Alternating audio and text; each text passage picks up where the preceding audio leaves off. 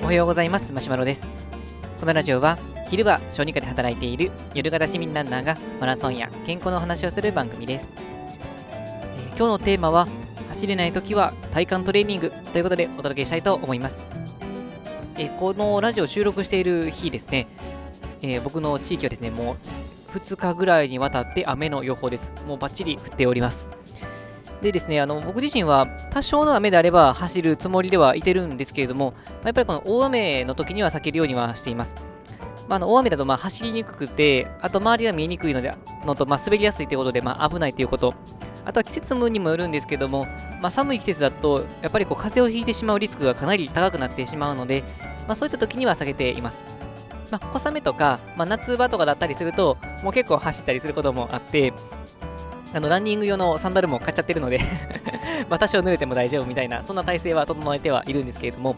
まあ、とはいっても、まあ、みんながみんな、この雨の日に走ることはしないとは思いますし、あの普段雨の時に走りますよっていう方だったりしても、やっぱりこのどうしても走れないような時とかもあったりすると思うので、まあ、そういう時こそ、まあ、体幹トレーニングが大事かなと思います。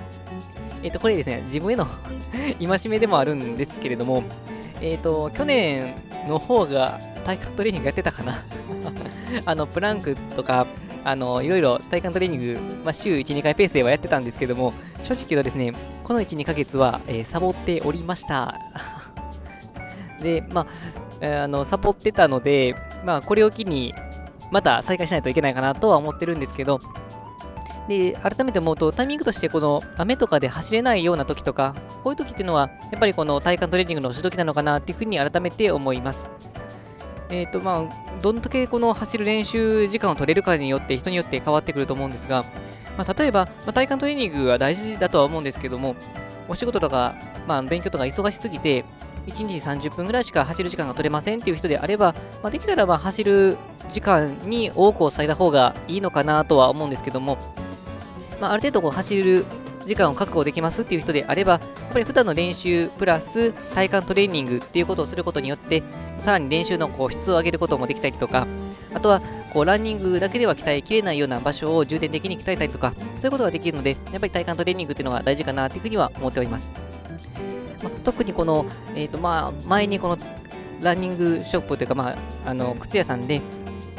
店員さんに言われたこととして、軽く走っただけでも僕、左右にこの、まあ、ブレてるって言われたことがあったりして、まあ、それを考えると、まあ、普段の練習でも改善できるところはあるとは思うんですけれども、まあ、普段のこのブレを直そうとすると、この筋肉トレーニング、体幹トレーニングをすることによって、体幹をカチッとすることができれば、まあ、普段の練習で、まあ、ふらつくこともなくなってくるとは思いますし、まあ、あとは、まあ、30フラマラソンで考えたときに30キロとかを超えてきたあたりの、まあ、最後に振り絞るスタミナですね。で、あのー30キロの壁を越えてからどうするかっていうのはもう、フルマラソンを走るランナーであれば、もういろんなもう試行錯誤をして、まあ、いろんな工夫をして悩んでるところかなとは思うんですけれども、まあ、僕自身を考えたときに、まあ、一つ考えられるのが、まあ、筋肉の使い方と、その使う場所の筋力不足っていうところがあるかなとは思います。まあ、走るっていうともう、もちろん足を使って走るんですけども、足って言っても筋肉がいろいろあります。で、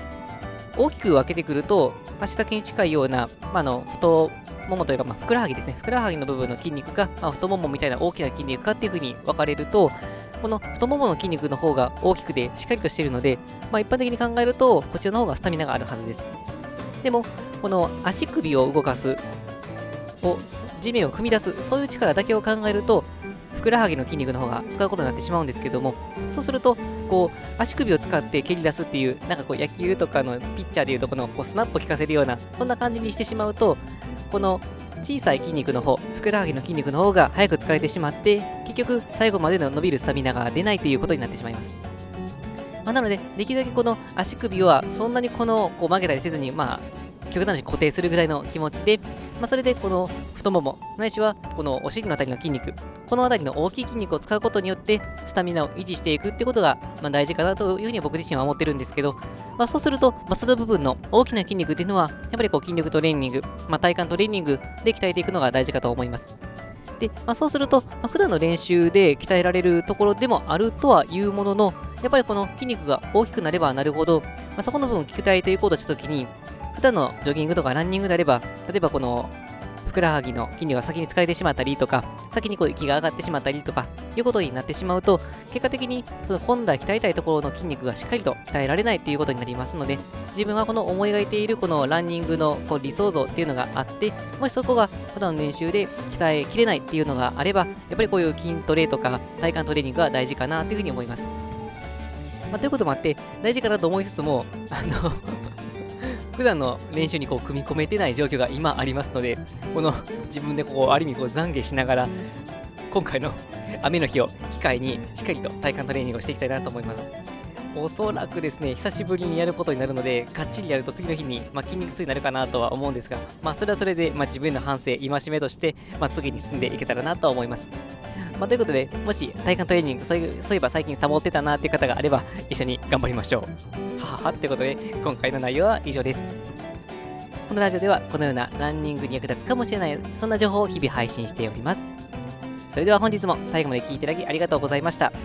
えーと、筋肉痛になったよっていう報告を、まあ、次か次のラジオでやってるかもしれません。それでは、さよなら。